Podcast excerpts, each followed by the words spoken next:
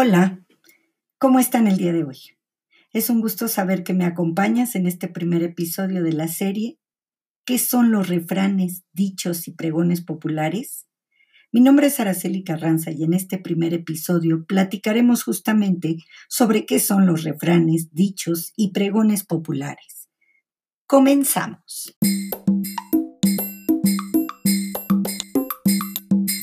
Los refranes, dichos y pregones son textos populares que conforman un acervo de conocimientos y experiencias propias de un determinado contexto o cultura.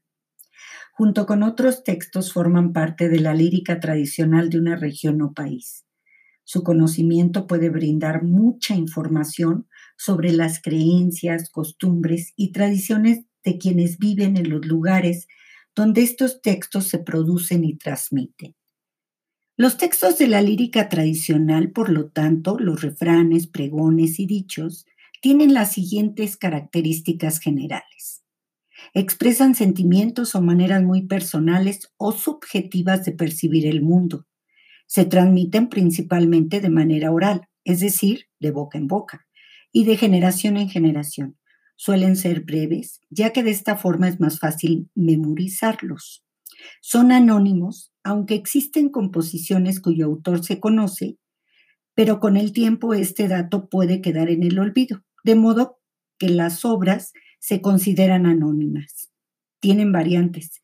Debido al carácter oral de estos textos y a que se conservan en la memoria, pueden haber muchas versiones de una misma obra.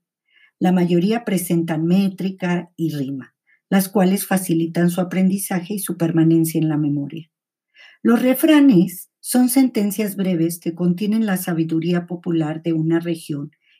Generalmente dan un consejo o enseñan algo, una moraleja. Por ejemplo, más sabe el diablo por viejo que por diablo. El que con lobos anda, aullar se enseña. Los dichos populares son expresiones tradicionales que se usan cotidianamente, cuyo significado es distinto al sentido literal. Esta característica los inserta dentro del saber popular. Por lo general, en ellos se hace uso de la metáfora o la ironía. Se distinguen de los refranes porque no implican necesariamente una enseñanza, sino que son frases utilizadas para ilustrar algo que ya ocurre o puede ocurrir en una determinada situación. Por ejemplo, a lo hecho pecho, le doraron la píldora. No he dado mi brazo a torcer. Los pregones antiguamente eran informaciones que se daban en voz en sitios públicos, ya fuera para vender algo, anunciar un evento que convenía dar a conocer, entre otras cosas.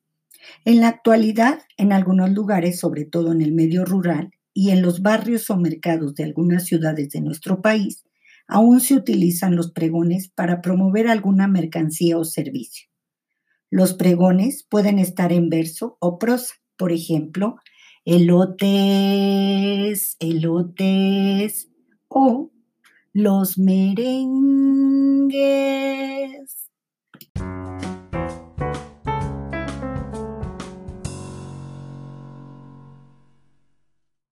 Qué bueno que me has acompañado en este primer episodio.